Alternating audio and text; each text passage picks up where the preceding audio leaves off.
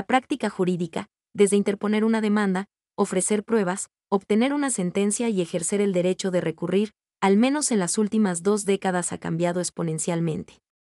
Podemos referir que la operación de la abogacía y de los juicios se ha modificado de acuerdo con la implementación de diferentes y nuevos sistemas de justicia en México, sin embargo, consideramos que en los últimos años se acelerará este cambio por diversas causas.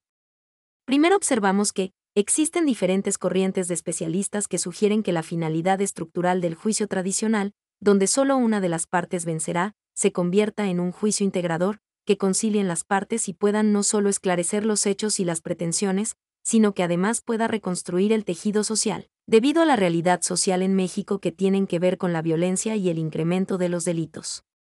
Por otro lado, sabemos que existe corrupción en gran parte de las etapas del sistema de justicia. No podemos soslayar estos hechos que suceden diariamente en la vida jurídica de nuestro país, si bien no es cuestión solo del nuestro, si son muy evidentes.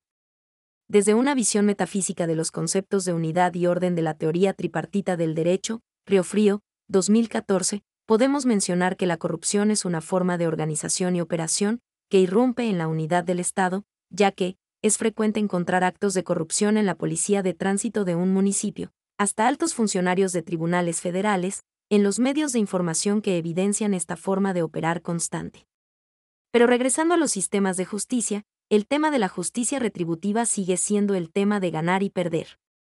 Ganar principalmente algún tema económico o evitar algún castigo, por lo que, el tema material es el tema central de la organización de este tipo de justicia. Por otro lado, la justicia restaurativa y su implementación como solución a la violencia e incremento de los delitos sigue siendo un reto en nuestro país y hemos visto pocos avances. La cultura de ganar, no perder y evitar un castigo en una confrontación legal es un tema de la causa eficiente, García, 2015, del sistema jurídico. La propiedad privada sigue siendo la base de la estructura de la justicia. Hoy los servicios de las aseguradoras como intermediarias de los conflictos han sido una buena herramienta para quienes tienen el poder económico de pagarlos. Sin embargo, deja atrás a quienes no lo tienen. Los grandes litigios se han caracterizado por los grandes intereses económicos, contrario a los que se están analizando derechos en beneficio de todos. Estos grandes litigios económicos son los más atractivos para los operadores jurídicos en los juzgados. Es una realidad que policías, abogados, fiscales, jueces, peritos y los mismos ciudadanos, debemos de concientizar la consecuencia de tener un sistema de justicia corrupto que, hoy no puede contener la fuerza de la delincuencia organizada transnacional que amagan con la violencia para continuar sus operaciones debilitando el Estado mexicano.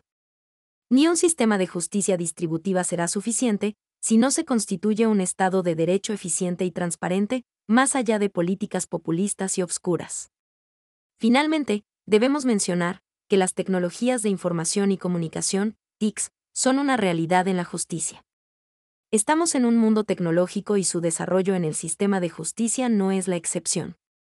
Cabe cuestionarnos, actualmente confiamos más en las TICs que en el trabajo de los funcionarios en diferentes áreas del gobierno? Es importante reflexionar que, si es así, estas pueden ser utilizadas para contrarrestar la corrupción en México. Por ejemplo, diariamente, los seres humanos confiamos en las aplicaciones bancarias en nuestro teléfono inteligente, tanto que ya cada vez hemos dejado de interactuar con los empleados bancarios. Llegará el momento que confiaremos más en un algoritmo de una aplicación del Poder Judicial que, en las propuestas obscuras de funcionarios tétricos de los tribunales, que ofrecen acuerdos con la firma del juez en el sentido que deseemos, previo pago obviamente, como en el caso reciente que se hizo público, por la liberación de un detenido, Mochomo involucrado en el caso de los 43 de Ayotzinapa? Albert Einstein afirmó alguna vez, se ha vuelto terriblemente obvio que nuestra tecnología ha superado nuestra humanidad, sin embargo, podemos agregar que maravillosamente está a nuestro servicio. Desarrollar tecnologías en el campo jurídico procesal es inexcusable.